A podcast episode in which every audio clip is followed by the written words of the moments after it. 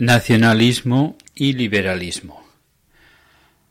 La Guerra de la Independencia Española, 1808-1814. Hacia finales del siglo XVIII y principios del XIX, España era todavía una potencia marítima a escala internacional, con vastas posesiones en el continente americano. Para comprender la actitud de Madrid y sus vacilaciones durante los años que siguieron al desencadenamiento de la Revolución Francesa, hay que mirar también hacia América. Si España era la segunda potencia marítima en la época, Inglaterra era la primera la cual, apoyándose en su poderosa flota, llevaba a cabo una política ambiciosa y agresiva en el continente americano. A lo largo del siglo XVIII fueron frecuentes las guerras que enfrentaron a Inglaterra con la alianza formada por Francia y España. Los ingleses deseaban ejercer una fuerte influencia económica y política en el continente americano, y eso empujaba a los franceses a aliarse con los españoles. España y Francia tenían que defender sus respectivas colonias americanas. Por otra parte, durante los siglos XVI y XVII, el imperio español se había erigido como el campeón del catolicismo. Así, la Inglaterra protestante representaba también el enemigo religioso.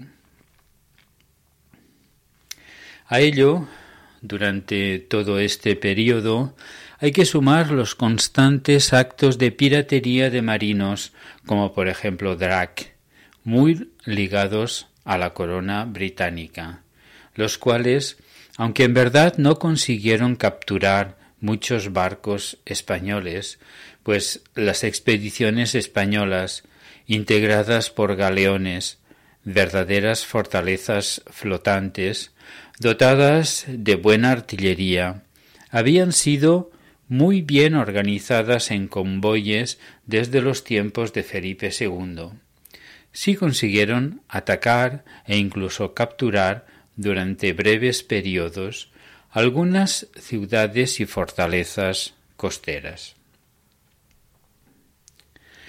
Debido a todas estas razones, Inglaterra era considerada como la gran nación enemiga por parte de los españoles. La pérfida Albión se la denominaba. Francia, en cambio, era una nación amiga, gobernadas ambas por una misma familia, los Borbones. Felipe V, nieto de Luis XIV, el Rey Sol, se había instalado en el trono español en 1700, tras la Guerra de Sucesión. Era, pues, lógico que formaran una coalición contra Inglaterra, que aspiraba ya a dominar el mundo, asegurándose primero el dominio de los mares. Sin embargo, una gran conmoción política se va a producir en Francia en el año 1789, la Revolución Francesa, la cual trajo consigo un regicidio, el de Luis XVI, quien era, además de rey, un Borbón. Las sacudidas de este cataclismo político llegaron a todo el mundo, pero fueron particularmente sentidas en la vecina España, una monarquía absoluta de derecho divino, como la recién derribada en Francia, y una sociedad organizada según la naturaleza del antiguo régimen, en la que además el peso de la Iglesia, su poder, era desmesurado. Carlos IV, el rey en funciones, y su hijo, el entonces príncipe de Asturias y futuro Fernando VII, con las relaciones entre ambos ya muy deterioradas, en parte por la enemistad entre la esposa de Fernando y su propia madre, María Luisa. Relaciones que acabaron envenenándose y concluyendo en la destitución del padre por el hijo, con la ayuda de la alta nobleza, como consecuencia del llamado motín de Aranjuez. Hecho que Napoleón supo explotar muy bien en beneficio propio, pero todo esto vendrá más tarde. Por el momento, lo que hay que comprender es que Madrid se encontraba, en el momento de la Revolución Francesa, ante un dilema. Por una parte, no podía tolerar a los regicidas, que lo eran por añadidura de un Borbón, partidarios de destruir el antiguo régimen, cuyas ideas podían contagiarse a España y acabar igualmente con la monarquía española. Por otra parte, tampoco podía aliarse a Inglaterra, su enemiga natural, que dirigía la coalición contra la Francia revolucionaria. Puede decirse que España se veía enfrentada a dos adversarios, uno político, la Francia de la Convención, de la Revolución, y otro estratégico, geográfico o geopolítico, Inglaterra. El uno podía hacerle perder el alma, el otro el bolsillo, las colonias. Eso explica su posición vacilante en un principio. Comenzó tratando de salvar al rey francés. Al fracasar en ello, desencadenó la llamada Guerra de los Pirineos contra la Convención, para acabar aliándose a Francia. El personaje que estaba detrás de todas estas decisiones y responsable absoluto de la política española de ese periodo era Godoy. La figura de Manuel Godoy se presta todavía a debate. Para unos fue un ilustrado, incluso un liberal, enemigo de la alta nobleza de la que llegó a formar parte. Para otros, un conservador, un reaccionario. La realidad es que Godoy fue siempre fiel a sus amos, Carlos IV y Luisa de Parma, los cuales lo convirtieron de noble, pobre, hidalgo, como Don Quijote, en grande de España, con unas rentas colosales. Hicieron esto porque Carlos IV, desconfiando de los plenipotenciarios ministros de su padre, Carlos III, necesitaba alguien que le fuera absolutamente fiel, alguien que fuera su hechura, su construcción personal, alguien que se lo debiera todo. Ahora bien, eso no quiere decir que Godoy no fuera inteligente, que sí lo era. Toda figura histórica hay que insertarla en las circunstancias y presupuestos de su época. Y Godoy, utilizó las cartas que su tiempo le ofrecía. Muchas veces, más de las que se ha dicho, con oportunidad, otras con oportunismo. En numerosas ocasiones, sobre todo al principio de su actuación política, pueden ser inscritas dentro del concepto de despotismo ilustrado e indudablemente hicieron bien al país. El despotismo ilustrado intentó conciliar el absolutismo monárquico con el espíritu reformador de la Ilustración. El despotismo ilustrado fue la teoría política dominante en Europa durante parte del siglo XVIII y se basaba en tres principios fundamentales. En primer lugar, supuso una reafirmación del poder absoluto de la monarquía, por lo que no significó ninguna ruptura con la tradición política absolutista anterior. En segundo lugar, se planteó el ideal del rey filósofo. El monarca, amante de las letras y las ciencias, era asistido por las minorías ilustradas, sabía lo que convenía a los súbditos y estaba en condiciones de impulsar reformas racionales necesarias para el conjunto de la sociedad con el fin de progresar y otorgar la felicidad al pueblo. Y precisamente el tercer rasgo se refiere al pueblo, que es considerado como objeto, nunca como sujeto de su propia historia. Según la archiconocida expresión todo para el pueblo, pero sin el pueblo.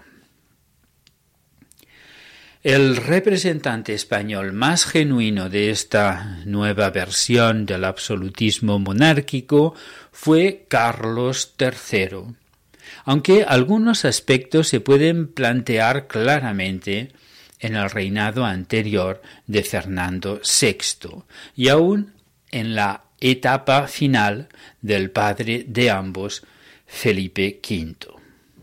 Se rodeó de una activa minoría ilustrada de gobernantes, entre los que destacarían Campomanes, Aranda y Florida Blanca. Su reinado se caracterizó por la preocupación por mejorar la economía y el bienestar de los súbditos, por reformar la organización y por la racionalización del Estado bajo la premisa de la centralización administrativa y la profesionalización de sus servidores, funcionarios y militares. Todo esto se había hecho justamente para tratar de evitar que en España sucediera lo que acababa de ocurrir en Francia, la revolución. Sin embargo, el sector más reaccionario de la nobleza española, la nobleza absolutista, no gustaba de este tipo de intervenciones,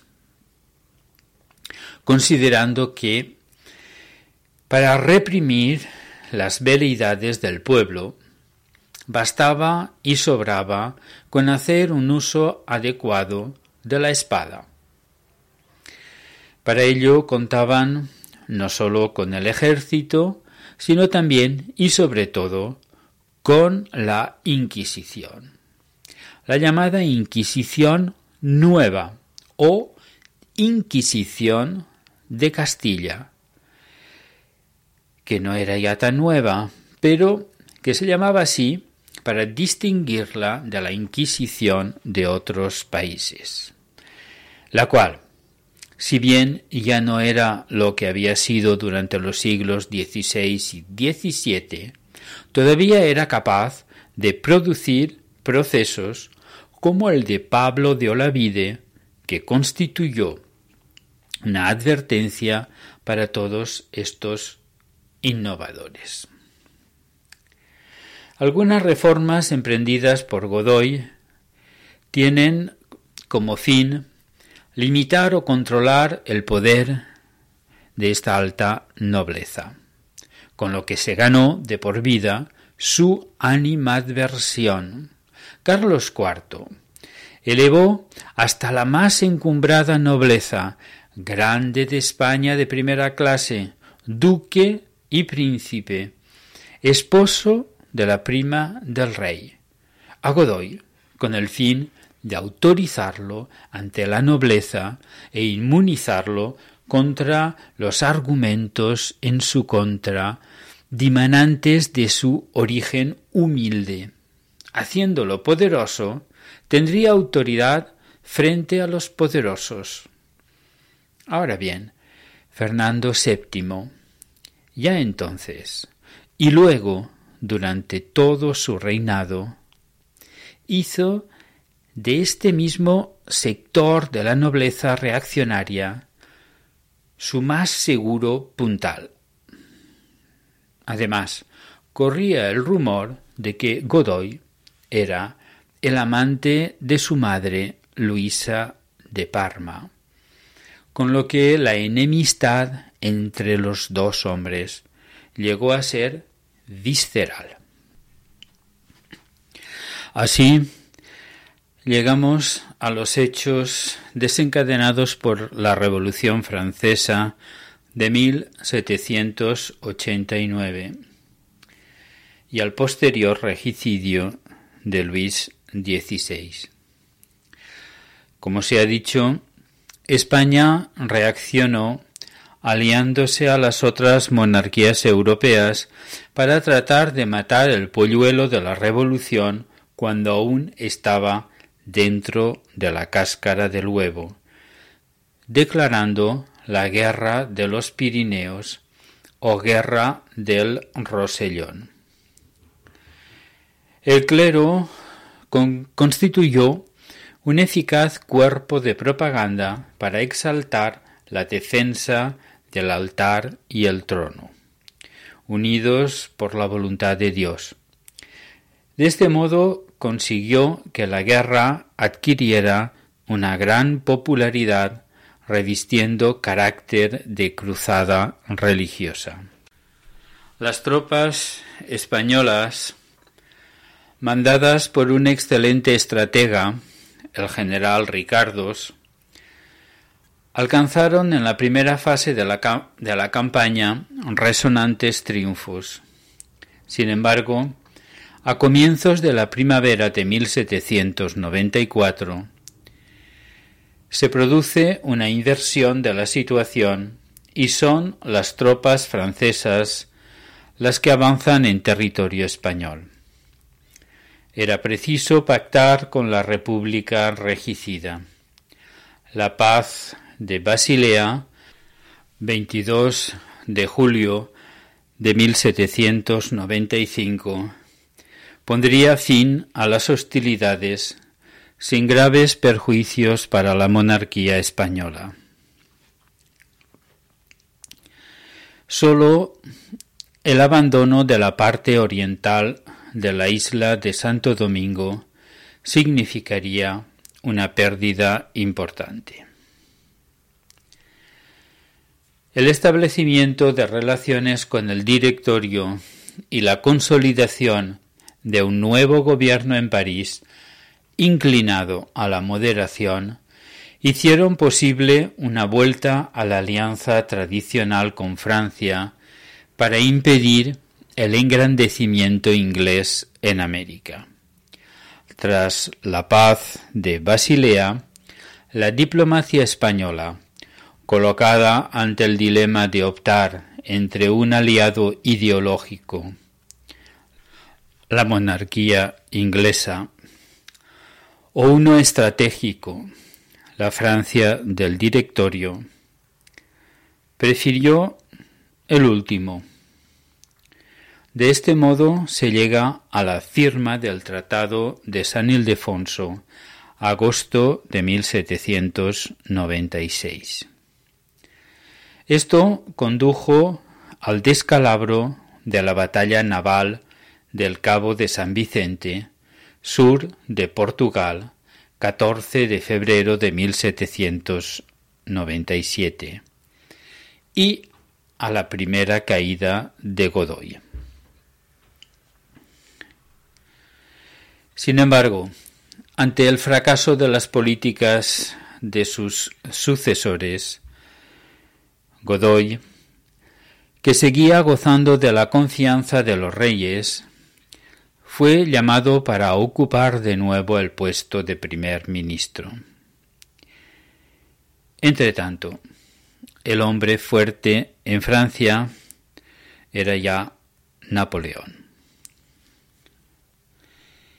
Por el momento, el acuerdo español con Francia trajo consigo la intervención conjunta contra Portugal, principal aliado de Inglaterra en el continente. A esta campaña se la denominó Guerra de las Naranjas, que propició el cierre de los puertos portugueses a los barcos ingleses. Sin embargo, esta colaboración militar con Francia concluyó con el desastre de Trafalgar, octubre de 1805, que significó para España la pérdida de su poder marítimo. Tras el drama de Trafalgar, Godoy trató de adquirir autonomía e independencia respecto al imperio napoleónico pero carecía ya del único instrumento que podría propiciarla, la escuadra. Tal actitud provocó la desconfianza de Napoleón, quien comenzó a alentar conspiraciones contra él. Por otra parte, Inglaterra seguía su táctica tradicional de alimentar las aspiraciones de los sucesivos príncipes de Asturias para acceder antes o en mejores condiciones al trono español. En este caso, el príncipe de Asturias era el gran adversario de Godoy, el futuro Fernando VII. Con tales circunstancias, la definitiva caída de Godoy era sólo cuestión de tiempo. El intento de golpe de Estado, conspiración de El Escorial, 27 de octubre de 1807, perpetrado por la alta nobleza reaccionaria para dar el poder a Fernando VII, fracasó en el último momento por una delación inesperada. Sin embargo, este hecho hizo sonar campanas de muerto para el reinado de Carlos IV y por consiguiente también para el gobierno de Godoy. El mismo día en que se frustraba la conspiración del Escorial, se firmaba entre Napoleón y Carlos IV el Tratado de Fontainebleau, que acordaba la desmembración de Portugal en tres grandes zonas colocadas respectivamente bajo la soberanía francesa, de la reina de Etruria y de Godoy, en virtud del cual un ejército imperial, al mando del general Junot, atravesó la península para hacer efectiva la ocupación de Portugal.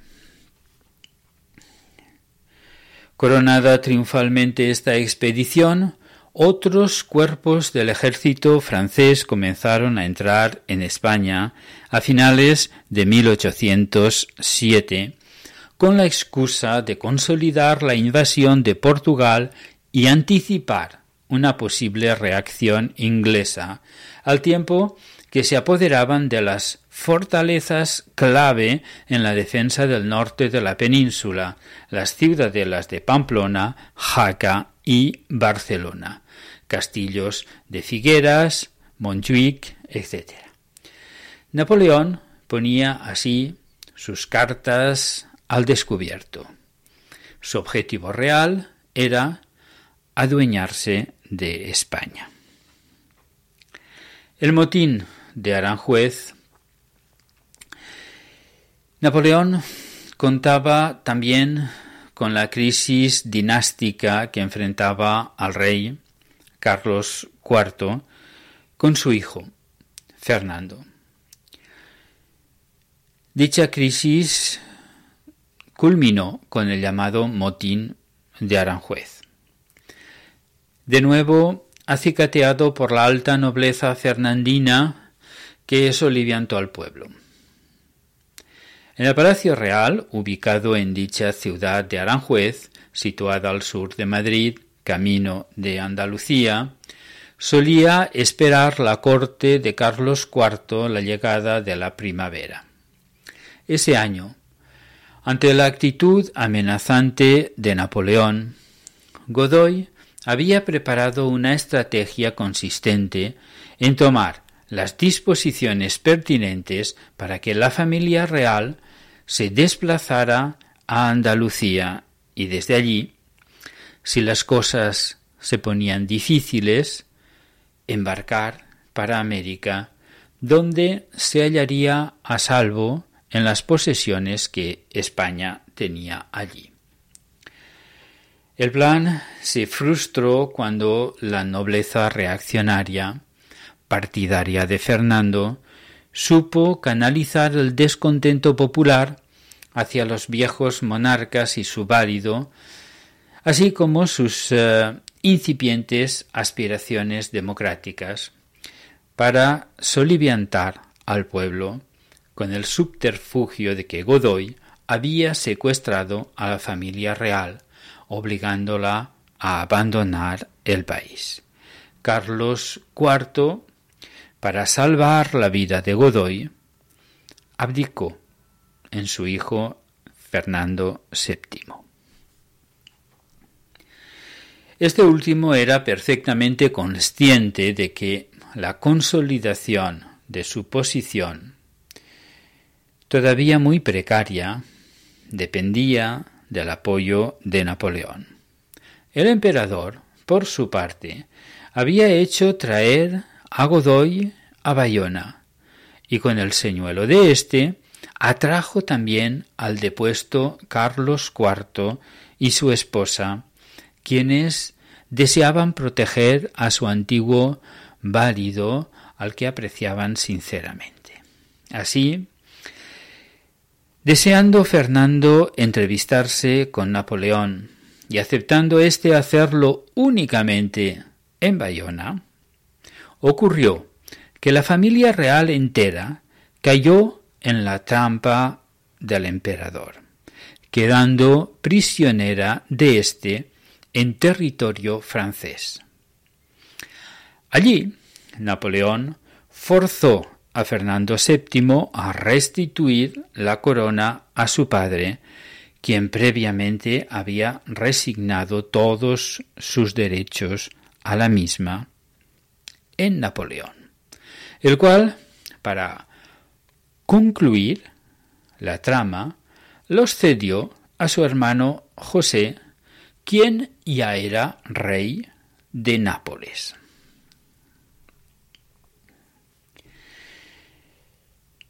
A partir de ese momento,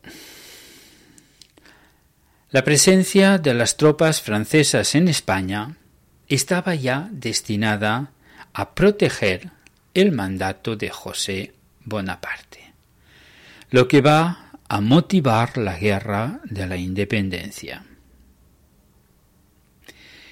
Y será ocasión para que se desate al tiempo que la reacción nacionalista, el primer proceso revolucionario de signo burgués en el país, con cuyo comienzo puede considerarse iniciada la época contemporánea de la historia de España. Napoleón había encomendado a su lugarteniente Murat no meterse en combates callejeros en caso de insurrección, sino despejarlo todo a cañonazo limpio.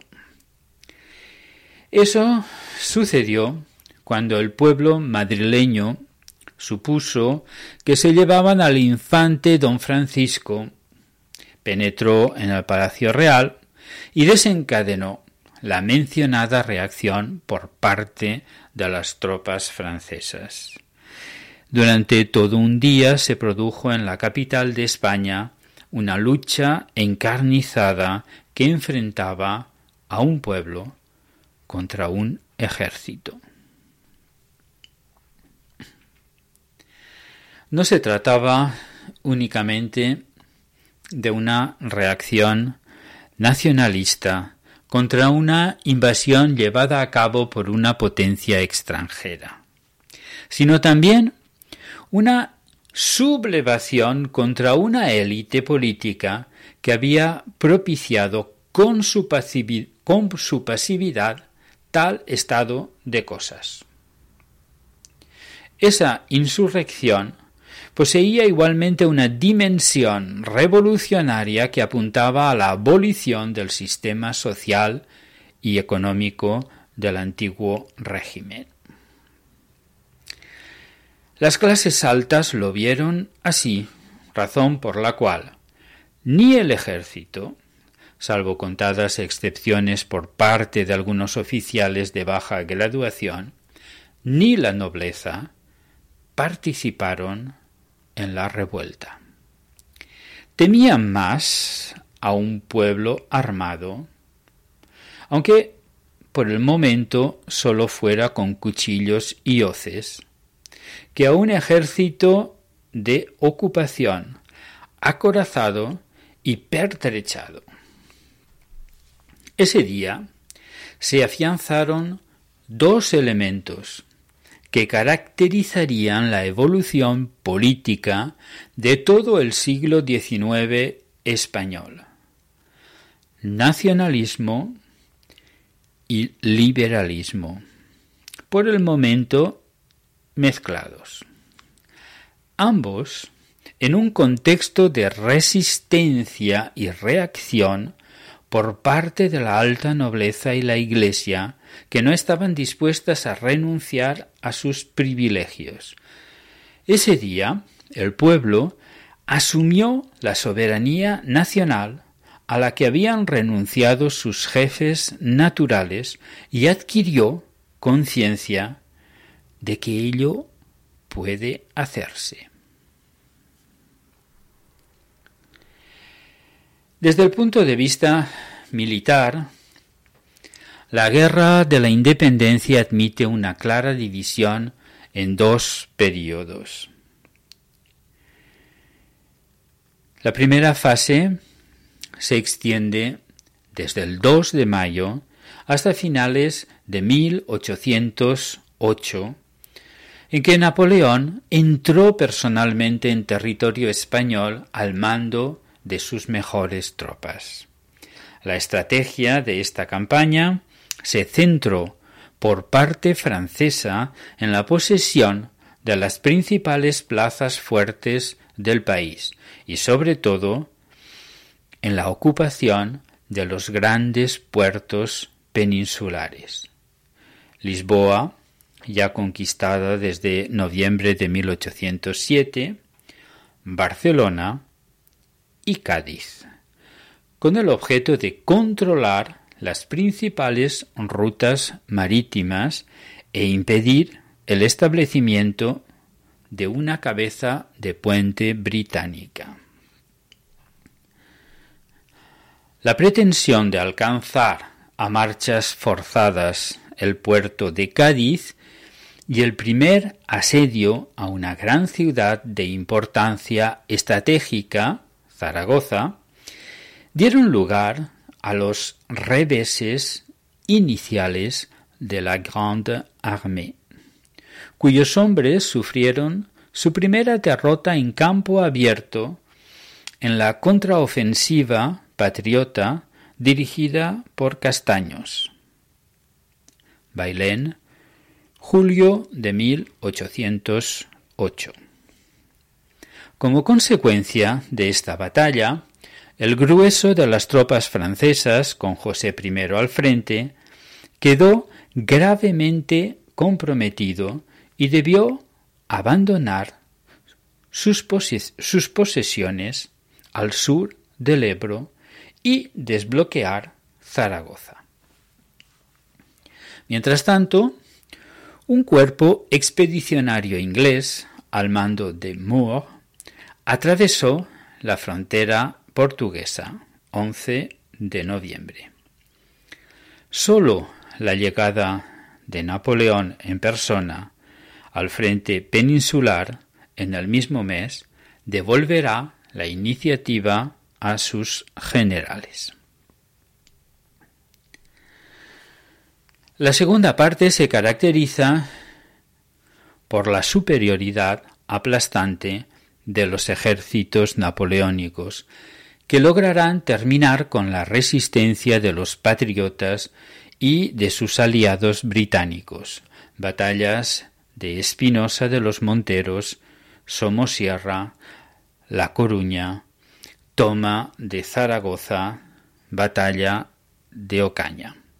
En este periodo, el mando francés tendió a la ocupación efectiva y total del territorio peninsular, consiguiéndolo a comienzos de 1810, con la excepción de Lisboa, protegida por la línea defensiva de Torres Vedras, planteada por Wellington. Cádiz, amparada por un dispositivo similar, y las regiones levantinas y gallegas, así como la España insular.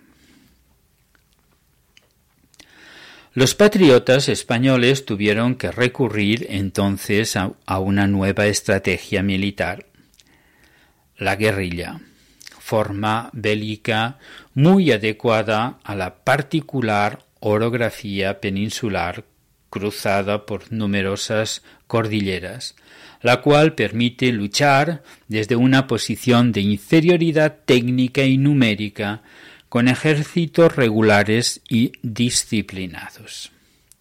Fue la época en que se gestó la fama de brillantes soldados como Juan Martín, el empecinado, Portier, Espoz y Mina o el cura Merino.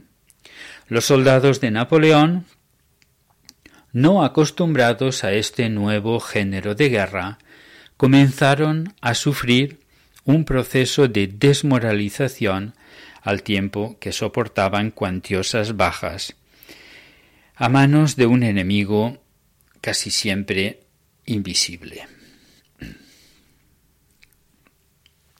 Finalmente, se puede introducir un tercer y último período en que las mejores tropas francesas abandonarán el territorio peninsular en dirección a Rusia.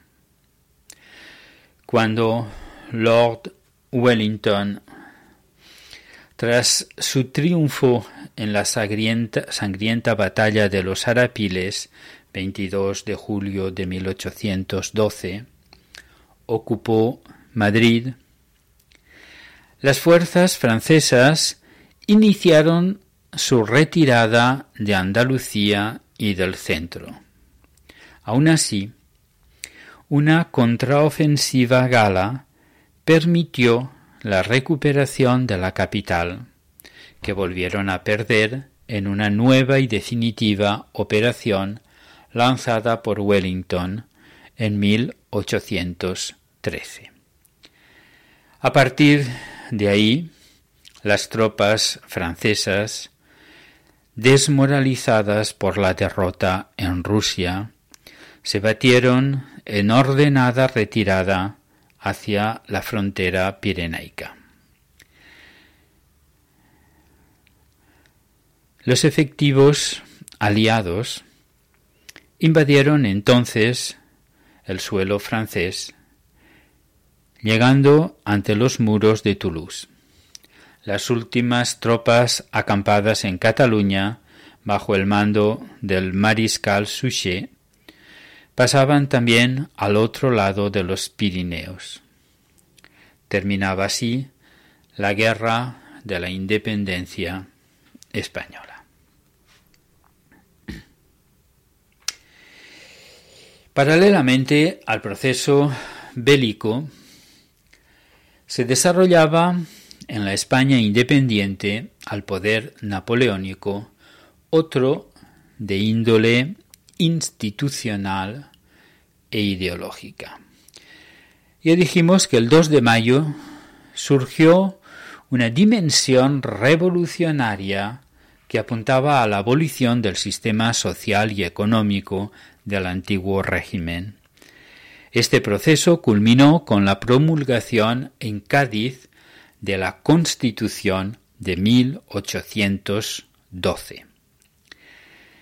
En el texto constitucional se establecía el importante principio de la soberanía de la nación, con postulados de carácter progresista, inspirados precisamente en el modelo legislativo de la misma nación combatida con las armas, Francia. La labor desarrollada por las Cortes de Cádiz dio a la monarquía española un ordenamiento sociopolítico distinto al que había regido su estructura y articulación durante seis siglos. Se trata de la monarquía constitucional. Concluida su actividad parlamentaria, el régimen liberal, el nuevo régimen, era una realidad jurídica y doctrinal.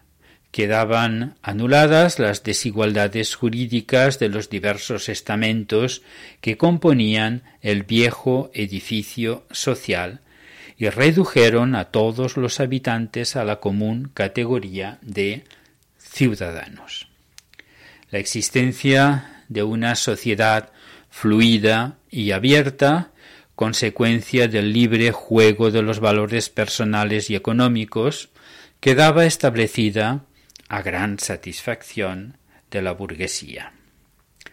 Rotas las barreras que se oponían a su marcha hacia la conquista del poder político, la burguesía mostró muy escasa sensibilidad para cometer una honda reforma en la detentación de los bienes terrenales, la desamortización de las propiedades de las comunidades religiosas, extinguidas por Napoleón y no restauradas por el gobierno patriota, se proyectó inicialmente como una indemnización a los excombatientes carentes de recursos, pero rara vez llegó a cumplir tal función, al ser acaparadas las posesiones eclesiásticas desde su puesta en venta por los grupos acaudalados.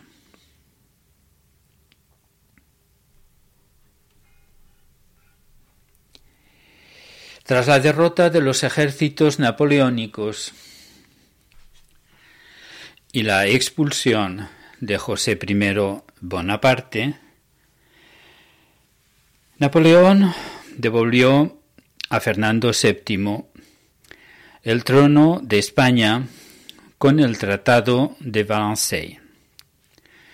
El 13 de marzo de 1814 decide volver a España y al trono. Entró en España el 22 de marzo de 1814 por Gerona y tras pasar por Zaragoza se dirigió a Valencia, entrando en Madrid el 13 de mayo de 1814. Pronto el deseado, se reveló como un soberano absolutista y en particular como uno de los que menos satisficieron los derechos de sus súbditos, que lo consideraban una persona sin escrúpulos, vengativa y traicionera. Rodeado de una camarilla de aduladores, su política se orientó, en buena medida, hacia su propia supervivencia. En la ciudad de Valencia, el 4 de mayo de 1814, firmó el decreto de supresión de la Constitución de Cádiz y la legislación de las Cortes, restaurando el absolutismo entre 1814 y 1820 y persiguiendo a los liberales. Tras seis años de guerra, el país y la hacienda estaban devastados y los sucesivos gobiernos fernandinos no lograron restablecer la situación. En 1820, un pronunciamiento militar dio inicio al llamado trienio liberal, durante el cual se restablecieron la Constitución y los decretos de Cádiz, produciéndose una nueva desamortización. A medida que los liberales moderados eran desplazados por los exaltados, el rey, que aparentaba acatar el régimen constitucional, conspiraba para restablecer el absolutismo, lo que se logró tras la intervención de los cien mil hijos de San Luis en 1823. La última fase de su reinado, la llamada década ominosa, se caracterizó por una feroz represión de los exaltados acompañada de una política absolutista, moderada o incluso liberal doctrinaria, que provocó un profundo descontento en los círculos absolutistas, que formaron partido en torno al hermano del rey, el infante Carlos María Isidoro. A ello se unió el problema sucesorio, sentando las bases de la primera guerra carlista que estallaría con la muerte de Fernando y el ascenso al trono de su hija Isabel II, no reconocida como heredera por el infante Carlos.